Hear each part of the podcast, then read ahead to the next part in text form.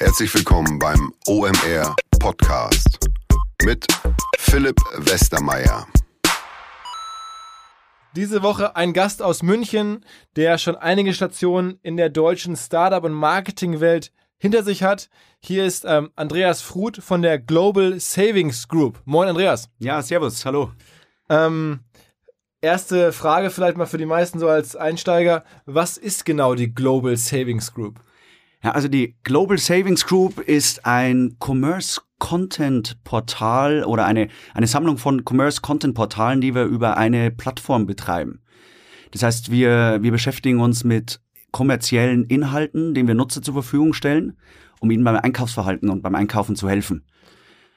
Und kommerziell deswegen, weil sie einerseits zum Kauf und zu, zum Shopping anregen sollen, auf der anderen Seite aber auch, weil ein Geschäftsmodell, ein kommerzielles Geschäftsmodell damit verknüpft ist im Affiliate Marketing, nämlich eine, eine Form der Werbung für ähm, E-Commerce Stores und für digitale Werbetreibende. Also ich will jetzt mal mit meinem ganz einfachen Verstand, würde ich sagen, eine, ein, ein Bündel von Gutscheinseiten. Darf man das sagen? Das ist sehr, sehr fernab vom Schuss. Nee, äh, wir betreiben durchaus Gutscheinseiten, einige sogar. Äh, wir betreiben aber auch verschiedenste andere Commerce-Content-Modelle. Das können Deal-Seiten sein, Informationsseiten, Content-getriebene Seiten. Also es ist richtig und ein Teil und ein großer Teil von dem, was wir betreiben mhm. und mit dem wir auch gestartet sind. Okay. Ähm, und mittlerweile seid ihr relativ groß. Also das ist ja, ja. auch ein Grund, warum wir heute mal sprechen, weil ihr ein Player aus Deutschland seid. Ähm, der im Affiliate-Business, das ist ja das, ihr seid ja Publisher am Ende, also ihr liefert jede Menge Leads und Orders zu via Affiliate.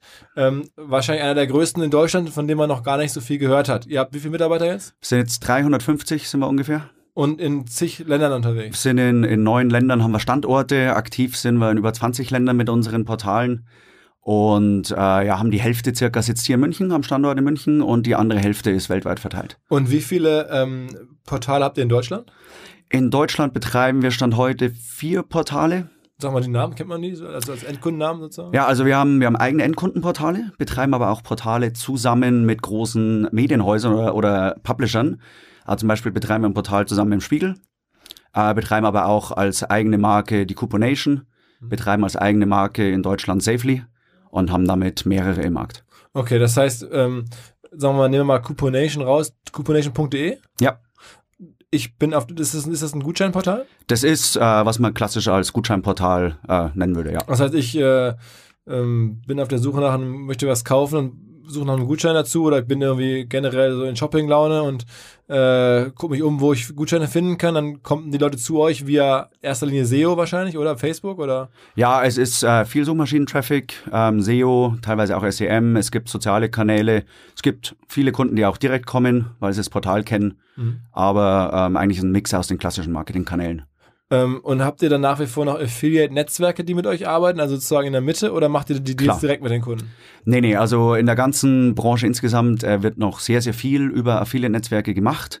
Macht ja auch gewissen Sinn. Die haben äh, Technologie, die sie zur Verfügung stellen, die in dem Bereich benötigt wird. Äh, sie machen einen großen, ja, sie machen die Auf, äh, den Aufwand im Netzwerk mit vielen, vielen Advertisern zu sprechen und damit eine Aggregation schon mal vorzunehmen an der Stelle. Und ist ganz klar, der, der größte und überwiegende Teil läuft über viele Netzwerke. Okay.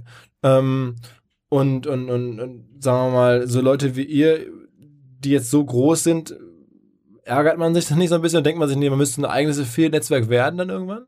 Nee, eigentlich nicht. Das ist, ähm, ist tatsächlich eigentlich nicht unsere Aufgabe, weil wir fokussieren uns darauf, die Kunden mit dem Content und den Advertisern zusammenzubringen, die Wege des Kunden nachzuzeichnen, würde man sagen, ihre Consumer Journey und ihnen die richtigen Inhalte zum richtigen Zeitpunkt zu geben. Das ist, glaube ich, das, wo wir stark sind. Ähm, die viele Netzwerke mit der Technologie und dann eben den ganzen Mid- to Long-Tail mit den ganzen Geschäftsbeziehungen haben einen anderen Zweck in der Kette. Die sind quasi auf der horizontalen eine Stufe nachgelagert und erfüllen damit einen wichtigen Teil im Ökosystem, damit Affiliate Marketing auch auf Skalierung funktionieren kann. Und das größte Netzwerk, wahrscheinlich euer größter Partner ist dann jetzt Awin? Awin in Europa ist mit Sicherheit der größte Partner jetzt, ja. Gibt es noch irgendwelche anderen überhaupt in Deutschland, die noch relevant sind? Trade Doubler? Ja, gut, Trade Doubler natürlich. Mhm. Ähm, es gibt noch ein paar kleinere. Und ja, Avon ist ja jetzt mit Zanox und auch Affiliate ist ja. ja im Prinzip jetzt alles zusammen, ähm, sind eigentlich auch ein Zusammenschluss von kleineren, mehreren Marktkonsolidierung, muss man sagen. Ne? Ja, auf Affiliate-Netzwerkseite, ja. ja, ja. Ähm, Okay, und sag mal auf Publisher-Seite, das heißt, ihr bringt dann auch einem Spiegel bei, wie Affiliate-Marketing geht und nutzt deren Traffic und baut dann da sozusagen Affiliate-Seiten gemeinsam auf. Ja, das ist, äh, das ist, glaube ich, das Spannende. Wir haben ja die, wir haben ja die Medienhäuser oder die Publisher, deren Fokus ist es ja eigentlich erstmal redaktionelle Arbeit zu leisten, redaktionelle Inhalte zu leisten. Und sehen aber natürlich gleichzeitig, dass es in der Monetarisierung ihrer digitalen Inhalte nicht ganz so einfach ist, wie es im Printgeschäft war und dass da natürlich große Herausforderungen kommen. Und dass es aber eigentlich auch nicht ihr Home-Turf ist, wirklich äh, kommerzielle oder Commerce-Inhalte digital bereitzustellen. Und da kommen eigentlich unsere zwei Seiten zusammen. Wir sind spezialisiert auf diese Inhalte und wie man diese Inhalte auch in Portalen für den Nutzer zur Verfügung stellt. Auf der Medienhausseite gibt es sehr viele Nutzer. Ich meine, die haben eine sehr große Traktion.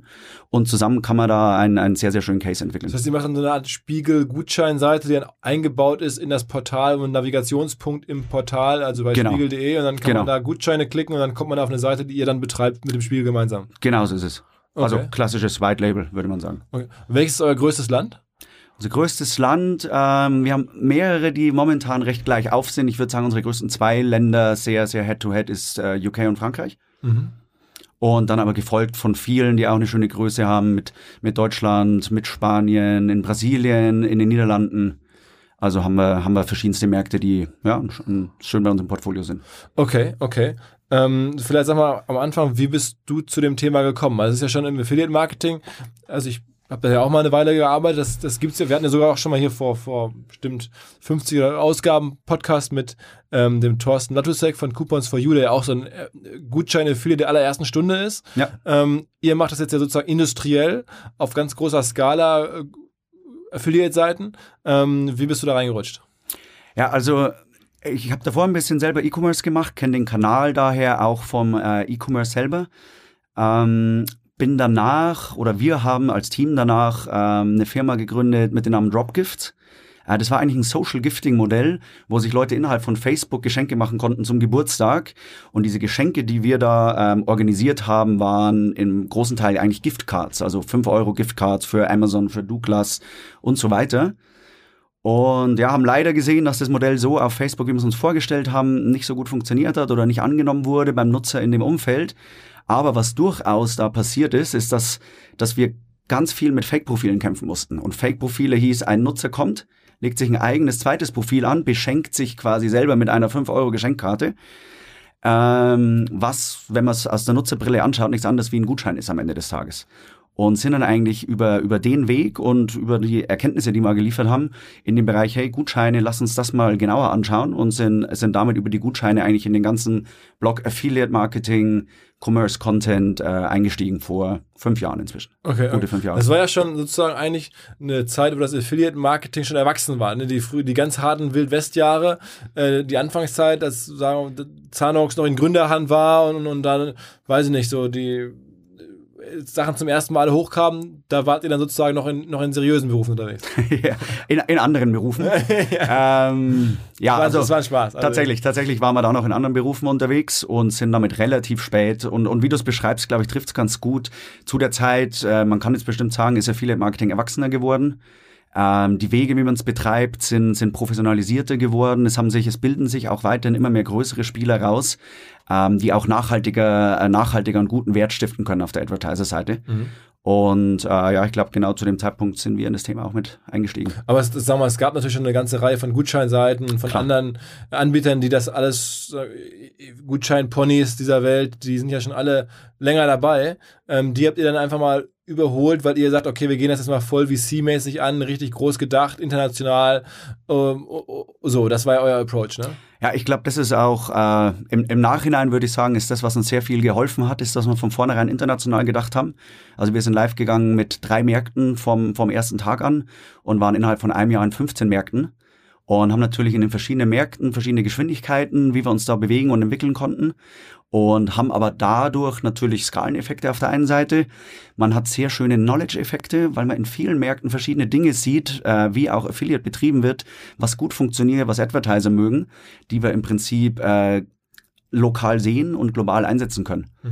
Und gekoppelt dann, dass wir auch äh, VC finanziert sind und damit auch einen guten Background hatten und ein gutes Finanzier äh, finanzielles Backing, konnten wir schön auch relativ spät nochmal in den Markt einsteigen. Ja. Man muss ja sagen, wie VC finanziert, ihr seid ja sogar hier im Podcast kürzlich mal von, vom Stammgast Sven Schmidt erwähnt worden, lobend, ja. als eine der spannenden, ja, spannenden Portfolio-Companies äh, bei Rocket. Ne? Ähm, bei Holzbrink. Bei Holzbrink, Entschuldigung, bei Holzbrink, ja. genau. Also Holzbrink ist auch bei euch Investor. Ja. Ähm, und also ihr liegt da ganz gut im Fahrwasser nach Svens Analyse und was man so hört. Würdest du jetzt wahrscheinlich nichts dagegen sagen? Würde, würde ich jetzt nicht widersprechen. ähm, ja, wir haben tatsächlich auch vor, vor ein paar Wochen haben wir, haben wir von Deloitte, einen, waren wir Dritter im Fast 50 Award der schnellst wachsenden deutschen Startups über Zeitraum 2013, 2016, glaube ich, war der Zeitraum. Ähm, also äh, sind da sehr zufrieden, wie wir da wachsen konnten. Aber also die ersten Jahre auch recht ruhig gewesen. Ihr habt jetzt nicht viel Alarm gemacht, ne?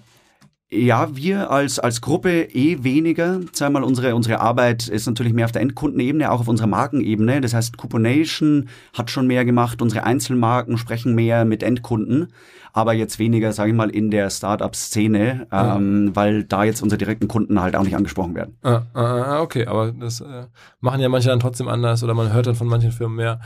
Kannst du ungefähr sagen, wie viel Geld ihr schon sozusagen aufgenommen habt?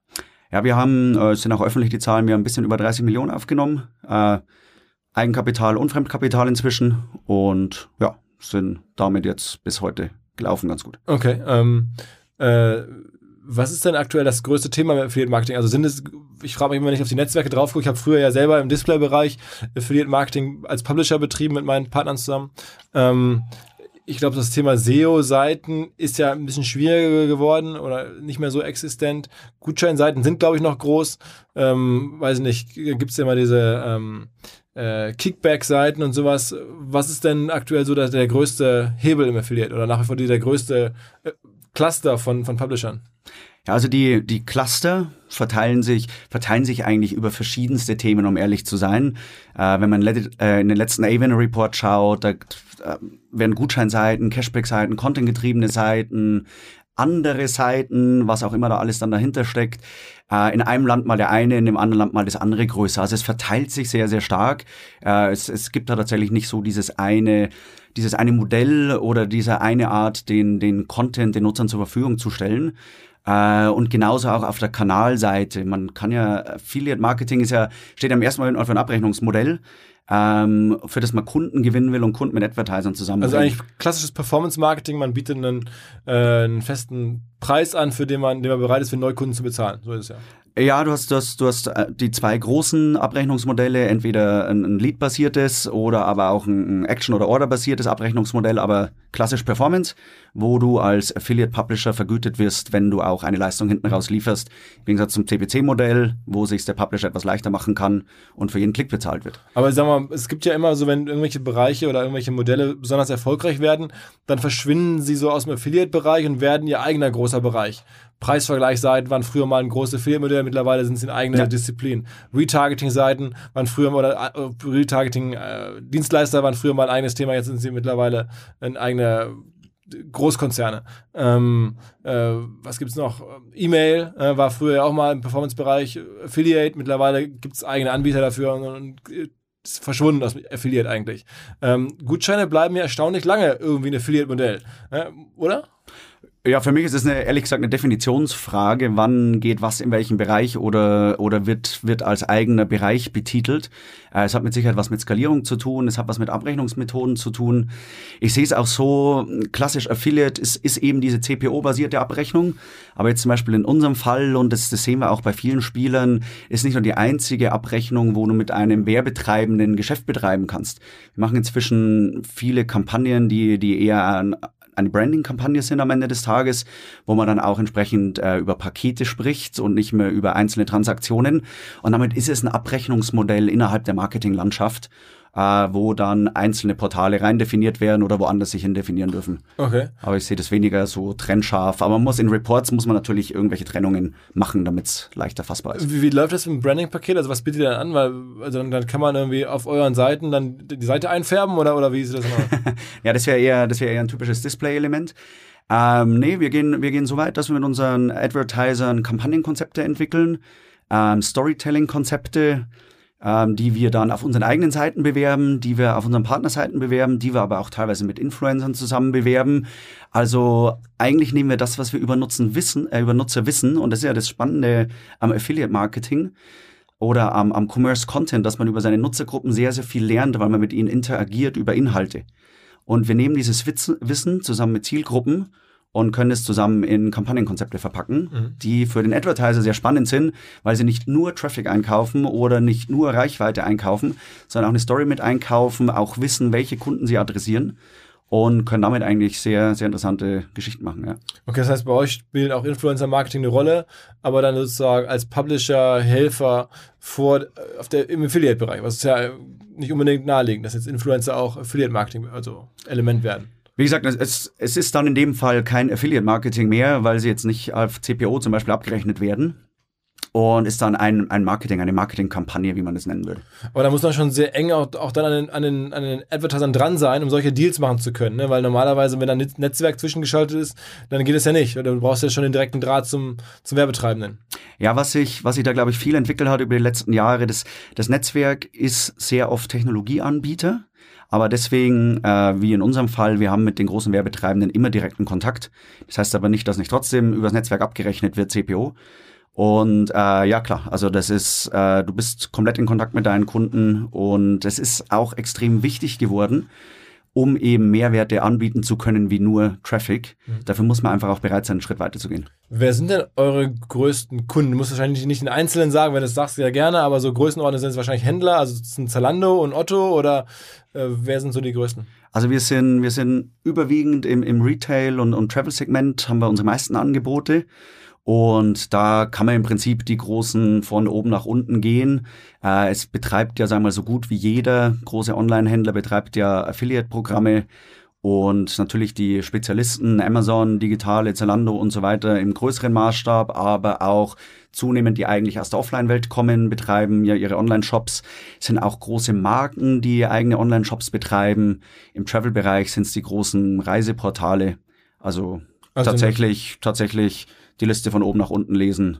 Okay. Also Reiseportal heißt irgendwie eine, weil ein Opodo ist auch Kunde von euch? Nee, ein Opodo wäre jetzt kein Kunde, aber eine Lufthansa äh, so, könnte, okay, Kunde, okay. Äh, könnte Kunde Air sein. Berlin war auch Kunde? Das müsste ich tatsächlich nachschauen, das weiß ich nicht. Weil hätte ich jetzt gefragt, ob die, weil die Auszahlung noch kommt. Ja? Weil das ist ja, ich, ich kenne einige im Affiliate-Bereich, die immer gute Kunden hatten. Also, mir selber ging es mal mit Neckermann so. Und ich glaube, Neckermann schuldet uns bis heute irgendwie 30.000 Euro. Ja. Aber die habe ich nie bekommen. Also die Firma war dann irgendwann insolvent. Ja. Ähm, deswegen habe ich gerade mal gefragt. Ähm, äh, wie siehst du so in, in Deutschland? Ich meine, hatten wir auch schon hier im Podcast die, die, die Leader so in diesem, bei diesen Deals-Seiten, das sind ja wirklich schon auch was äh, Communities, ne? Also so ein Urlaubsguru, Urlaubspiraten und sowas. Ja. Habt ihr sowas auch? Ja, wir betreiben auch, wir würden sagen, vertikale Produkte, also wirklich spezialisierte auf dem Travel-Bereich oder auf dem Electronics-Bereich, im Fashion-Bereich. Ähm, das sind, also das, das werden über Zeit mehr Community-Produkte. Und ja, betreiben wir auch nicht in, also in Deutschland im kleineren Maßstab, in anderen Ländern sind wir da schon deutlich weiter. Mhm. Und ist natürlich für uns auch ein interessantes Modell, ja. Aber sagen wir mal so von den von den Bereichen ist es überwiegend Gutschein und dann kommt äh, dann kommt Community oder oder dann, dann kommen Dealseiten oder sagen wir so kommen, Breakdown. Ähm, Gutschein ist unser erstes Produkt, damit haben wir angefangen, deswegen sind wir auch am weitesten. Mhm. Im, im Deal-Bereich oder im Community-Bereich, wir, wir sagen lieber sogar Discovery-Bereich dazu, ähm, sind wir erst 2015 eingestiegen. Das heißt, da sind wir insgesamt noch weniger weit als Firma, aber auch schön wachsend. Und äh, Informationszeit betreiben wir, wo es mehr über Informationen, über Events, über Shops und so weiter geht. Das ist mit Sicherheit unsere jüngste, unsere jüngste Produktlinie. Also irgendwelche Black Friday Seiten Zum Beispiel. Sowas? Habt ihr sowas? Ja, machen wir auch. Dass wir Kunden über das Black Friday Event informieren. Und dann halt irgendwo hinschicken, wo es gerade gute Angebote gibt und wo gute Aktionen laufen und sowas. Ja, da kann man, das ist das Schöne an so einem Event, das ist ja, das ist ja sehr horizontal, so ein Event. Black Friday ist eigentlich ein Verkaufs- ähm, Verkaufstag oder eine Verkaufswoche inzwischen. Und die Kunden interessieren sich in dem Moment ja für verschiedenste Sachen. Sie interessieren sich, wer verkauft an dem Tag, wo gibt's vergünstigste Produkte, gibt's spezielle vergünstigte Produkte oder Gutscheine. Und auch, dass wir die unterschiedlichsten Themen auf unseren spezialisierten Portalen zum einen abdecken, können wir natürlich auf so einem horizontalen Portal aus diesen Inhalten schöpfen und die auch für den Kunden sauber zusammenbringen. Okay. Okay. Und aber um es konkreter zu beantworten, ja, wir schicken die dann zu bestimmten Shops, die Aktionen haben. Wir zeigen ihnen aber auch bestimmte Gutscheine, die im Black Friday gerade äh, relevant sind oder besonders tolle Deals, äh, die gerade gut nachgefragt sind. Und gibt es da noch irgendwelche anderen, sagen wir mal, Content-Themen, die so erst kurzfristig entstanden sind? Also Black Friday ist ja recht neu in Deutschland, das gibt es ja noch gar nicht so lange. In Deutschland, äh, ja. Ähm, Gibt es noch andere so Themen, die, oder sagen wir, wozu habt ihr Redakteure, die irgendwo schreiben jetzt über Black Friday, hast du ja gerade beschrieben, was man da so schreiben muss dann. Ähm, was gibt es noch für Themen, die ihr da so bearbeitet? Ja, aktuell in dem, in den mehr content-getriebenen Bereichen schauen wir uns so Verkaufsevents an. Das ist wahrscheinlich das, was wir da am stärksten machen. Im Deal-Bereich ist auch sehr stark redaktionell getrieben. Ähm, das hat ja zwei Komponenten. Man muss, man muss gute Deals finden. Die Teams müssen wissen, was überhaupt relevant ist für den Kunden an der Stelle. Aber auch da hat man eine große redaktionelle Komponente, warum denn ein Deal ein guter Deal ist, eine Erklärung davon, äh, um es auch attraktiv zu machen für einen Abverkauf. Und ähm, auch da werden Redakteure entsprechend eingesetzt und wir haben weltweit wahrscheinlich um die 100 Leute in der Redaktion sitzen, ja. Okay. Und sag mal, jetzt hast du gerade Verkaufsevents gesagt, da, da gibt es jetzt noch Cyber Monday. Ähm, macht ihr auch was zu? Cyber Monday äh, machen wir was dazu. Es gibt, wenn man ein bisschen weltweiter schaut, äh, gibt es ja noch mehr. 11.11 kennen wir jetzt, glaube ich, auch. Inzwischen von der Größe ist natürlich für unsere asiatischen Ableger besonders interessant. Und dann gibt es in verschiedensten Ländern gibt es dann auch immer noch äh, Einzelverkaufstage, die wir, die wir im Zweifelsfall hier in Deutschland auch gar nicht kennen. Okay, aber so Valentinstag oder sowas macht ja jetzt nichts Besonderes. Nee, Valentinstag ist ja, ist ja sag mal, weniger ein äh, wirkliches Verkaufsevent als ein Event der Liebe. ja, genau, aber trotzdem kaufen ja viele Leute Blumen und sonst was. Das stimmt, das stimmt, ja. ja nee, wir, machen wir nicht. Also ihr macht jetzt keine dezidierten Blumenseiten oder nee, nee, nee. Einzelproduktseiten, irgendwie, keine Ahnung, äh, Schwangerschafts- oder, oder Kinder Empfängnisseiten, keine Ahnung, was es so gibt. Ne? Wo man immer nee, machen wir tatsächlich nicht. Ähm, ich glaube, man kann drüber nachdenken. Es ist, wird natürlich irgendwann sehr kleinskalig, ähm, ob es dann sinnvoll ist, sowas zu betreiben und wie wirklich, wie stark der, der Commerce-Anteil an so einem Event dann wirklich ist. Aber jetzt spontan Valentinstag, denke ich, ist das Kundeninteresse auch überwiegend an Liebe und Sprüche und vielleicht tolle SMS-Ideen. Ich habe hab ein, zwei Kumpels, die betreiben so äh, Blumenseiten. Also das heißt, da kann man so dann Blumenversender vergleichen und sowas. Mhm. Blumenversandvergleichsseiten und die werden dann über äh, Suchwort, also SEA, ähm, auch über SEO natürlich äh, mit Traffic versorgt. Und das ist für die einmal im Jahr richtig Cash Day. Also ja. wie viele Leute am Valentinstag oder davor irgendwie Blumenversand machen wollen und dann sich da informieren. Das ist, war, ich, war mir auch nicht klar, aber ist natürlich, kann man sich vorstellen, dann doch schon ein Geschäft. Aber vielleicht nicht für eine Firma mit, weiß ich nicht, in eurer Größe, aber für Einzelpersonen schon echt super. Ja. Ja, und ich finde, das ist das Schöne auch tatsächlich an dem Segment, das ist sehr, das ist sehr vielfältig. Affiliate Marketing wird ja recht schnell irgendwie die Gutscheine oder die Deals, Jungs. Und genau das Beispiel, das du sagst, zeigt eigentlich, in Wirklichkeit geht es ja darum, für Kunden mit ihrem Verkaufsin oder mit ihrem Kaufsintent und am Valentinstag geht's halt eben um Blumen und kreative Ideen zusammenzubringen mit einem Werbetreibenden. Und wenn deine, wenn deine Kollegen da eine, eine tolle Idee haben, wie sie das aufbereiten und wissen, wie sie ihren Traffic dafür kriegen, welche Kunden wirklich dafür relevant sind, dann haben sie ein schönes Affiliate-Geschäftsmodell entwickelt und haben für die Advertiser auf der, auf der Seite auch einen sehr großen Mehrwert geschaffen, weil sie halt neue Kunden bringen können, die sonst nicht da wären. Ja. Wer ist eigentlich so, ähm, jetzt weltweit ein Wettbewerb? Gibt es noch andere Konglomerate, die so aufgestellt sind wie ihr? Also so aufgestellt wie wir sehen wir tatsächlich kaum jemanden oder keinen. Ich glaube, wer am ersten noch in dem Bereich unterwegs ist, wären die Kollegen vom Six Minutes Media, äh, die verschiedenste Themen auch. Das ist Fabian Spielberger, ne? Genau, genau. Wo verschiedenste Themen auch auf einem, einem weltweiten Maßstab machen. Es gibt dann in den USA natürlich Einzelspieler, dadurch, dass der Markt sehr viel größer ist, äh, die natürlich auch einen guten Aufsatz haben. Israel nicht? In Israel gibt's einige Spieler, die auch Affiliate betreiben, aber mehr auf der, auf der AdTech-Ebene. Also die, die tatsächlich dann eher mit Nischenseiten arbeiten und in dem Bereich unterwegs sind. Okay. Sag mal, ähm, jetzt hast du schon Mitarbeiterzahl gesagt, also die Frage muss ja kommen, wie viel Umsatz macht ihr so?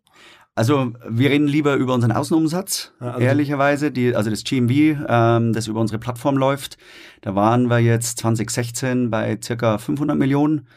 Dieses Jahr gehen wir davon aus, dass wir 750 bis 800 Millionen machen sollten. Ist ja noch nicht ganz abgeschlossen und dass wir nächstes Jahr dann auch über die Milliardengrenze drüber kommen. Also für alle Hörer, die jetzt nicht so in der Fachsprache GMV Gross Merchandise Volume oder sowas? Genau, genau. Also wie viel Umsatz verdienen die Shops aggregiert mit euren von euch vermittelten äh, Kunden. Genau, genau. Also über die Produkte und Verkäufe, die über unsere Plattformen eigentlich getriggert werden. Jetzt sage ich mal so, okay, sind das jetzt 700 Millionen, nehmen wir mal dieses Jahr, dann würde ich schätzen, bei euch bleiben da dann immer so, was gibt man als CPO raus? Sehr unterschiedlich, vielleicht im Schnitt 10 Prozent. Oder ist zu viel? Zu wenig? Es ist ja, äh, der CPO ist ja sehr vertical abhängig am Ende des Tages. Klar. Äh, klar, weil er von den, von den Margen auch im entsprechenden Bereich abhängt. Ich versuche ja nur euren Innenumsatz Ich, zu ich verstehe schon, ich verstehe schon. Aber es ist, äh, ja, es ist eine Affiliate-Provision, die dann bei uns hängen bleibt im Affiliate-Geschäftsbereich. Wie gesagt, wir haben auch den Bereich, wo wir mehr über Kampagnen arbeiten. Da kann man dann eh nicht so rechnen. Aber es ist ein ganz schöner Umsatz, mit dem wir sehr zufrieden sind im Innenumsatz. Und mit dem wir jetzt auch schon das zweite Jahr in Folge dieses Jahr profitabel abschneiden werden. Ah, okay. Und ja, der uns, der uns gut mitwachsen wachsen lässt. Okay, okay, das heißt profitable Firma.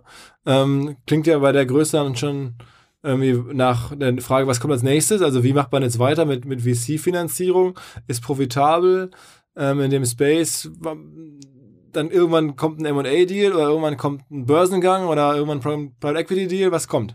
Also M&A, ich sag mal auf der anderen Seite, also wir, äh, wir als Acquirer haben wir, haben wir auch schon mehrere Transaktionen sogar getätigt. Also ihr Das zukauft, heißt, es, Wir haben auch schon zugekauft, ja. Äh, haben zum Beispiel den, den Marktführer im Affiliate-Bereich in Holland zugekauft, 2015. Ähm, war, war ein sehr, sehr guter, sehr spannender Deal, weil sehr synergetisch. Wir waren nicht aktiv in dem Markt. Äh, der Kollege war dort mit Abstand der Marktführer und äh, ist von daher ganz klar für uns eine, Akt, äh, eine Option. Und ja, gut, wie es weitergeht, es gibt ehrlicherweise noch extrem viel zu tun in dem Space. Also es gibt verschiedene Wege, wie man mit Konsumenten spricht. Es gibt verschiedenste Märkte. Man kann in den Märkten mehr machen. Man kann innerhalb der Modelle noch sehr, sehr viel machen. Und ja, also die nächsten Jahre haben wir ehrlicherweise noch eine, einen schönen Weg vor uns. Okay, uns also, freuen. also noch, äh, da gibt es noch kein Endgame sozusagen. Es gibt noch kein Endgame, ähm, auf das wir gerade hinarbeiten oder denken, wir müssten hinarbeiten. Okay, okay. Und eure Investoren sind da entsprechend dann auch. Äh, Ja, wir haben, wir haben ja ganz, ganz gute und ganz große Investoren dabei, die auch äh, willens, äh, willens und in der Lage sind, so einen Weg länger mitzugehen und längerfristig mitzugehen. Und äh, die sind da, denke ich, ganz happy mit der, mit dem Weg, den wir gehen. also man muss ja sagen, ähm, ihr habt ja auch so ein bisschen einen Rocket-Hintergrund, ne? Ja, also ähm, tatsächlich kommen wir, sind, sind zu der Zeit, wo Rocket noch sehr viel inkubiert hat, haben wir das, äh, das Thema zusammen mit Rocket gestartet, ähm, hatten aber von Anfang an, kann man sagen, auch weitere Investoren mit an Bord und äh, sind damit mit, mit inzwischen sieben Investoren eigentlich ganz gut aufgestellt. Okay, okay, okay. Ähm, sag mal, äh, wenn du sagst so Innovation, was sind so die naheliegendsten Innovationen in dem, jetzt gerade im, im, im, äh, im, im, Gutscheinbereich zum Beispiel? Ich meine, ein Gutschein ist ja eigentlich so eine Sache, wo man meint, die gibt es schon seit, auch lange bevor es Internet gab, gab es schon Gutscheine. Was kann da noch kommen? Ich weiß, jetzt gibt es so Gutscheine für einzelne so Teile des Sortiments oder für ähm, bestimmte Fristen oder sowas, aber das ist ja auch alles nicht so ganz neu. Wie kann man denn Gutscheine innovieren? Ja. Also ich würde sagen, es gibt, es gibt zwei Bereiche. Zum einen, wie, wie bringt man Gutscheine mit einem entsprechenden Nutzerintent zusammen? Ähm, wie spricht man den Kunden an mit dem gleichen Element des Gutscheins, wo über neue Marketingkanäle, neue Medien und so weiter auch immer neue Konzepte entstehen? Ähm, das ist allerdings eher, eher im Marketingbereich selber. Was vielleicht auch ganz spannend ist, auf der Advertiser-Seite ähm, haben wir jetzt gerade eine, eine Technologie, die, die auch wir mit in den Markt treiben über die letzten Monate. Ähm, wir nennen es einen dynamischen Gutschein. Ein dynamischer Gutschein, der in der Lage ist, auf Nutzerebene zu verstehen, äh, was der Nutzer gerade macht und kaufen möchte und äh, damit ähm, Gutscheine anzubieten, die gerade besonders relevant sind und die auch auf der Advertiser-Seite bessere Ziele erfüllen können. Also ich nehme mal ein Beispiel. Ähm, wir wissen, wir wissen beim dynamischen Gutschein, wenn, wenn er sauber eingesetzt wird, ähm, was der Nutzer gerade für eine Produktgruppe kauft, zum Beispiel Winterjacken. Und wären in der Lage, einen Gutschein auszuspielen, der entsprechende Schuhe mit äh, bewirbt und Rabattaktion auf 10% auf Winterschuhe mit ausspielt. Das heißt, da äh, passieren sehr spannende Dinge, wie man auf der Advertiser-Seite ganz neue Werte schaffen kann, weil man plötzlich Cross-Selling, Upselling ähm, besser realisieren kann, wie mit einem statischen Gutschein. Und auf der Nutzerseite aber auch, weil er Angebote kriegt, die er sonst gar nicht kriegen oder sehen würde. Okay. Und äh, sagen wir mal, in der Traffic-Versorgung ist es nach wie vor, haben wir ja schon ein bisschen gehört, Search, ähm, es ist Facebook. Gibt es da noch neue Traffic-Versorgungskanäle, um solche Gutscheine sozusagen an den Menschen heranzubringen? Ja, wir arbeiten viel, äh, haben wir schon mal angesprochen, auch mit Partnerschaften, also sprich mit großen Seiten, die selber Reichweite haben, für deren Audiences das interessant ist. Ähm, das ist mit Sicherheit noch ein sehr, sehr großer Kanal, den man da betreiben kann. Und dann ist man ja, glaube ich, auch mit den klassischen großen Marketingkanälen langsam aber sicher durch. Ja. Alle anderen funktionieren auch, werden aber relativ kleiner, so wie es äh, wahrscheinlich überall ist. Klar, Google und Facebook als die großen oder ganz großen Plattformen auch, auf denen man Werbung betreiben kann. Und dann Publisher, Und dann, also- und dann Publisher. Natürlich kann man auch im, im eigenen CRM, wenn man den als Kanal definieren will, einiges machen. Und ähm, ja, man die irgendwie, irgendwie Apps oder sowas, die ihr im Markt habt oder so? Wir haben wenige Apps im Markt. Ähm, Also ist es dann noch eher stationär, würdest du sagen? Oder seid ihr auch. Nee, digitale Apps. Also wo es wirklich auch rein digitale, ähm, digitale Kundenansprache und digitaler, Verka äh, digitaler Verkauf ist, wo wir nicht in stationären Handel sind. Ich meine, das heißt, ihr seid irgendwie, der, der, eure Vermittlung findet mehr im stationären, ähm, also mehr am, am Rechner statt und weniger am Mobile. Und Ach so, ach so. Äh, nee, das ist schon beides. Das ist, ähm, ich denke auch, dass sich da bei uns der gleiche Trend abzeichnet wie in der ganzen Industrie. Es geht mehr und mehr Traffic geht auf Mobile. Das ist ganz klar. Kann man jedes Jahr zuschauen, wie die Zahlen steigen. Der eigentliche Verkauf wächst langsamer, aber geht natürlich im prozentualen Shift auch mehr und mehr nach Mobile. Und damit ist es eigentlich indifferent, ob man jetzt Desktop, Mobile, man muss heutzutage eh beides bedienen können. Ähm, macht natürlich, sorgt für Herausforderungen, sorgt immer für Tracking-Herausforderungen. Ähm, macht es, glaube ich, an der Stelle auch wieder sehr spannend aktuell die Zeit, weil es Herausforderungen sind, die man, äh, die man erstmal sauber bewältigen muss. Aber es gibt keine Schnäppchen-App oder keine Gutschein-App oder sowas, ne? So, so auf Mobile, wo man sagt, da gehe ich regelmäßig drauf und gucke mal, was, das, was der Gutschein des Tages ist oder sowas, ne? Doch gibt's schon auch. Ähm, ob eine App, die jetzt rein den Gutschein des Tages bewirbt, dann die meisten Nutzer wirklich dauerhaft anzieht, Ja. das ist die Frage. Das heißt, Schnäppchen-Apps, es, es, es gibt Apps, die sich dann weit mehr im Deal- oder Deal des Tagesbereich bewegen. Ähm, das funktioniert ein bisschen besser, weil der User-Intent ja ein anderer ist. Und äh, in dem Bereich gibt's durchaus Schnäppchen-Apps. Okay, aber ihr betreibt sowas nicht. Äh, wir betreiben einzeln solche Apps, sind allerdings noch eher konservativ, weil wir sagen, viel von dem, was wir Nutzer anbieten wollen, können wir auch auf Mobile Web anbieten. Jetzt hast du ähm, ja einen sehr guten Überblick im Affiliate-Bereich, kaufst da Seiten zu, bist da jetzt auch, sagen wir mal, st- strategisch und jetzt nicht sozusagen ein Glücksritter, sondern du weißt schon, was du tust, hast da einen äh, Beraterhintergrund, bist sehr, bist, sehr, bist, bist sehr geschult. Gibt es denn sozusagen ähm, so Affiliate-Business, wo du sagst, Wahnsinn, das würde ich auch gerne haben, entweder für euch als Firma oder für dich privat, wo du sagst, das gibt's doch gar nicht, weil mir geht's immer so, ich, manchmal treffe ich Leute, wo ich denke, was machen die da, das gibt's doch gar nicht, Äh, was für ein geiles Modell, hat noch nie jemand dran gedacht oder wie clever ist das denn? Ähm, begegnet dir sowas, wo du denkst, weiß nicht, kann ich jetzt nicht kaufen oder, aber das hätte ich auch irgendwie gerne? Ja, ich glaube, es gibt, es gibt immer wieder Modelle oder Ideen und Ansätze, wo man sagt, hm, das, das ist jetzt wirklich, das ist jetzt wirklich mal eine schlaue Art, in diesem Kontext nachzudenken. Ähm, ich würde ich würd fast sagen, laufend. Manche davon denkt man, sie sind skalierbar, andere, okay, funktionieren mal, vielleicht mal, in der mal ein Nische. paar Beispiele? Sagen wir Beispiele. Es wird, es wird gerade oder es passiert sehr, sehr viel im, im Social-Bereich. Wie kann ich Affiliate eigentlich für die ganzen Influencer da draußen mit enormen Reichweiten einsetzen, die selber heutzutage über, über Display oder, oder über Werbeeinblendungen monetarisieren, was jetzt da mit Sicherheit auch nicht die ideale Art und Weise ist.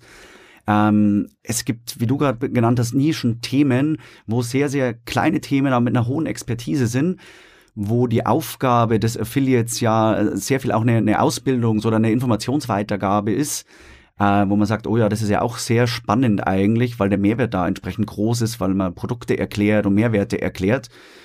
Ähm, also tatsächlich in, in allen Bereichen. Also sowas, so, so Pokerstars oder sowas, ne? PokerStar ist ein tolles Beispiel, ja, wo jemand über, über den Mehrwert, über die Ausbildung äh, ein Affiliate-Business mit äh, oder sich über Affiliate-Business äh, finanziert. Also für alle Hörer, die es nicht kennen, das ist für mich auch echt eye-opening gewesen, als ich verstanden habe, da treiben Leute eine, eine Pokerschule mit dem einzigen Zweck, dass wenn die Leute nachher Pokern gelernt haben, die dann zu vermitteln an irgendwelche Online-Casinos und dafür halt ähm, eine Lifetime-Provision bekommen. Das heißt, wenn du jemandem Pokern beibringst und der dann irgendwie Lifetime in einem Casino da, weiß ich nicht, tausende von Euros ausgibst, verdienst du immer mit und das ähm, rechnet sich scheinbar extrem in einigen Fällen. Ne? Ja.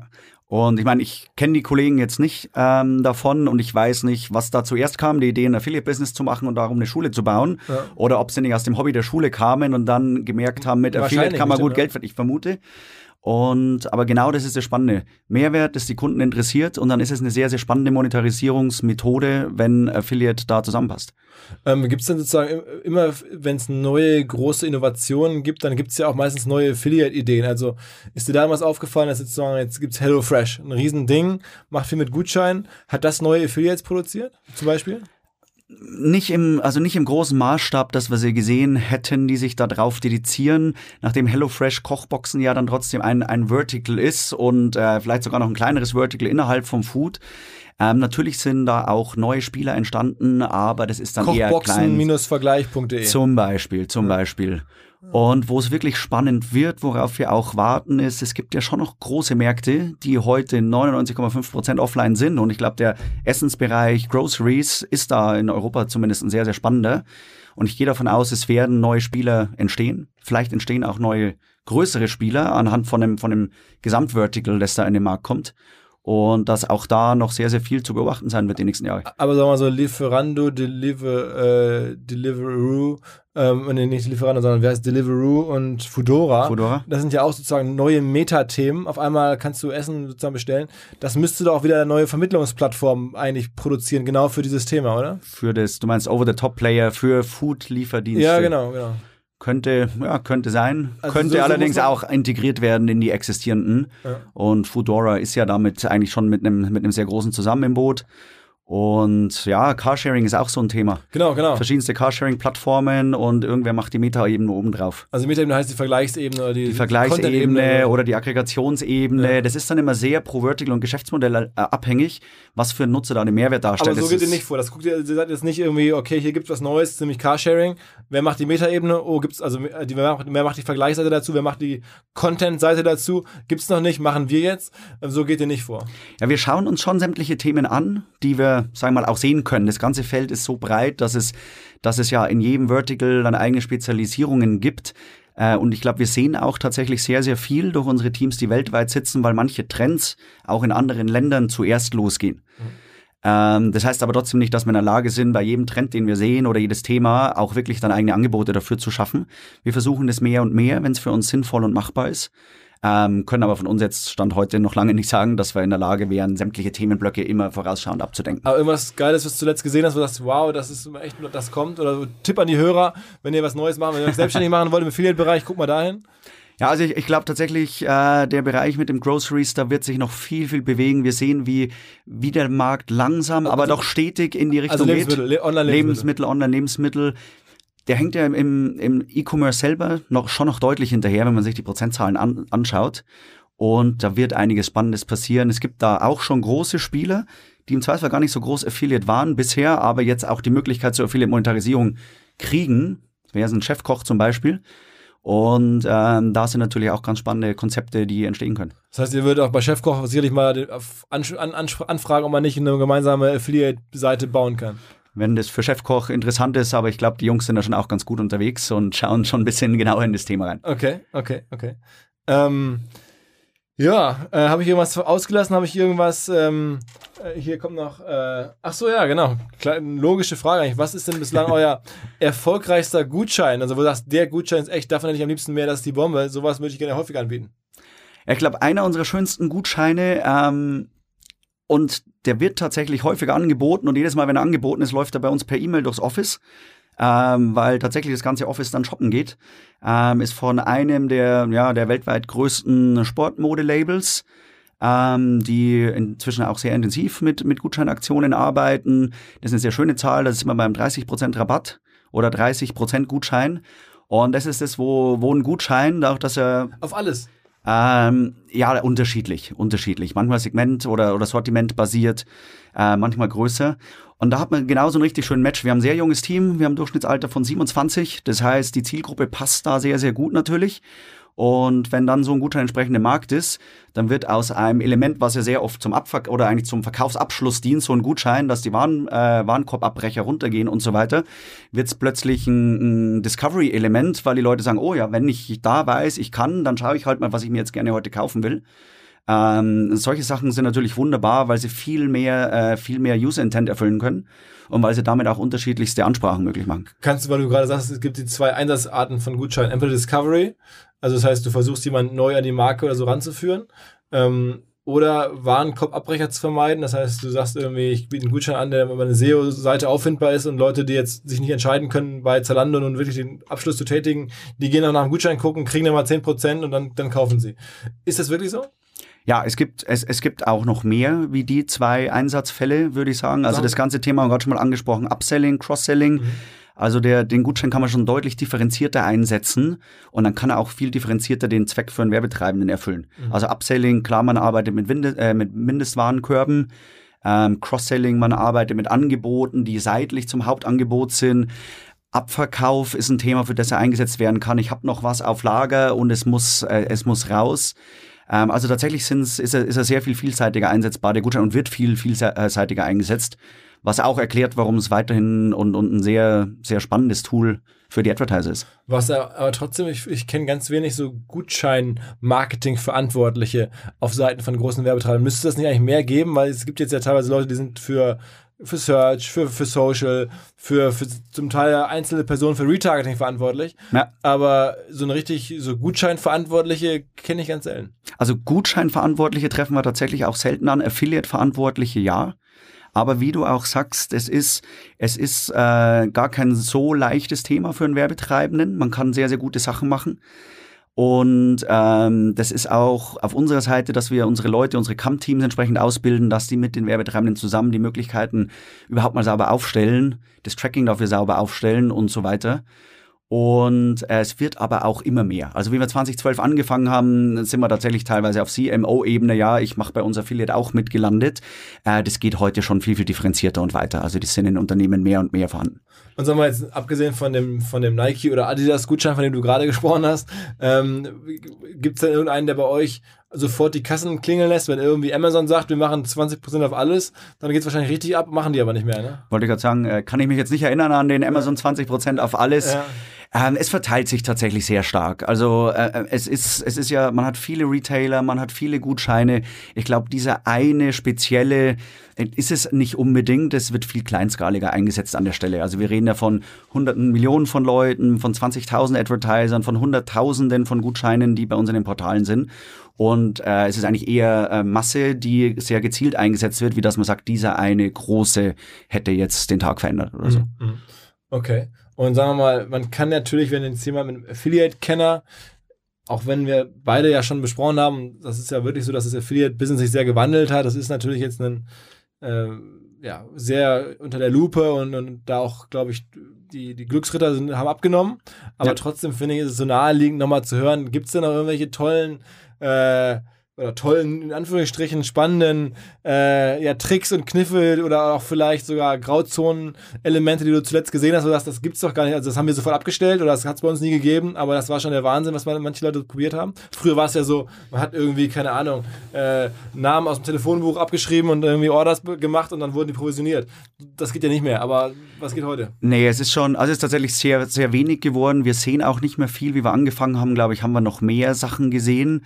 Äh, und ich glaube, gerade so die letzten drei Jahre ist es konstant weniger geworden. Ähm, weil es halt nicht nachhaltig, weil es nicht nachhaltige Themen sind, ähm, auf beiden Seiten nicht unbedingt, auf der Kundenseite nicht unbedingt, auf der Advertiser-Seite nicht unbedingt. Für uns ist es ehrlicherweise nie wirklich relevant gewesen, außer es zu verstehen, weil wir eine Firma aufbauen wollen und, und wollten, die nachhaltig in der Lage ist zu wachsen. Und ich sag mal, das, das Ökosystem im Affiliate Marketing kann am Ende nur funktionieren, wenn du einen guten Kundenmehrwert hast, den du auch nachhaltig machen kannst. Sonst fängst du immer wieder von vorne an. Wenn du aber auch auf der Advertiser-Seite nachhaltig Wert lieferst, weil wenn ich dem einmal was verkaufe oder einmal irgendeine Aktion mache, die da, die da grau ist oder nicht sauber, dann habe ich den Kunden ja auf, um, danach eigentlich nicht mehr. Ich, ich höre immer Browser-Plugins würden nach wie vor ganz gut funktionieren und so.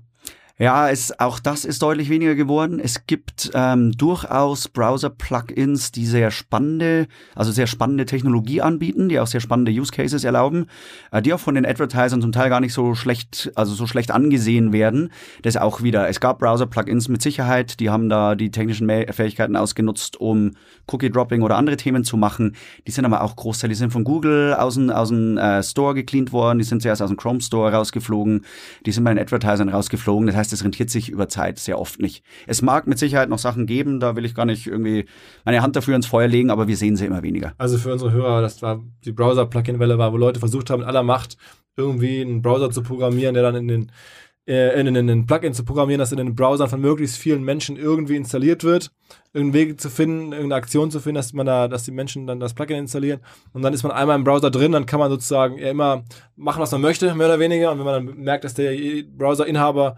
äh, irgendwas kauft, kann man davor oder danach noch einen schnellen Cookie setzen und dann ähm, den Kauf für sich reklamieren, obwohl man eigentlich gar nichts gemacht hat, außer man ist irgendwie den Browser installiert.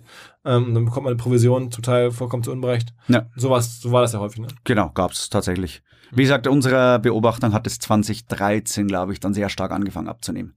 Also früh schon. Ja, ja, das ging relativ früh los, weil Google hat ein paar Updates zu, seinem, äh, zu seinen Chrome Policies gemacht und dann auch durchgesetzt entsprechend, was das Ganze schon schwieriger gemacht hat.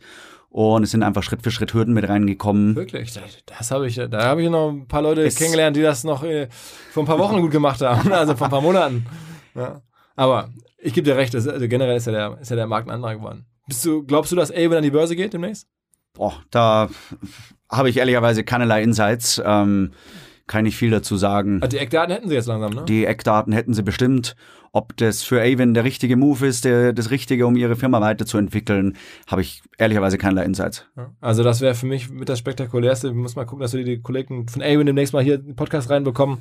Ähm, wenn die es schaffen aus Tanox, Affiliate und was die da jetzt sozusagen und dem alten Avon, ähm, also das ist ja, Springer ist ja da der, der Mehrheitsgesellschafter, wenn sie das äh, sozusagen aus einer durchaus schwierigen Marktposition an die Börse bringen, das sozusagen konsolidiert, das wäre echt eine Monsterleistung.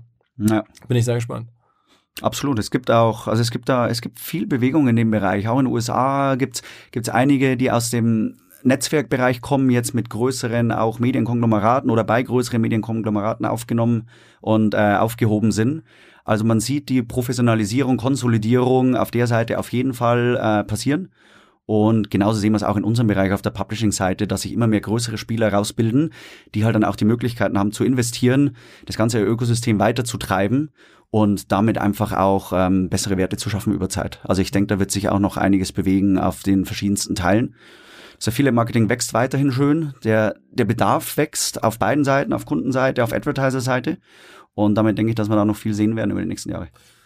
Alles klar, wir werden äh, sozusagen die Global Savings Group euch da weiter beobachten. Äh, hoffen, dass das irgendwie, äh, ja, dass ihr dann einen deutschen Player am Ende äh, vielleicht irgendwie an die Börse sonst so hinbringt, dass der dann irgendwie ja, uns hier stolz macht, als wieder mal eine Performance-Marketing-Firma aus Deutschland, äh, die es geschafft hat. Könnte ja, könnte ja klappen, das sieht ja gut aus. Ähm, ja, viel Erfolg dabei. Danke, danke. Alles klar. Wir geben unser Bestes. Ja, ciao, ciao. Servus.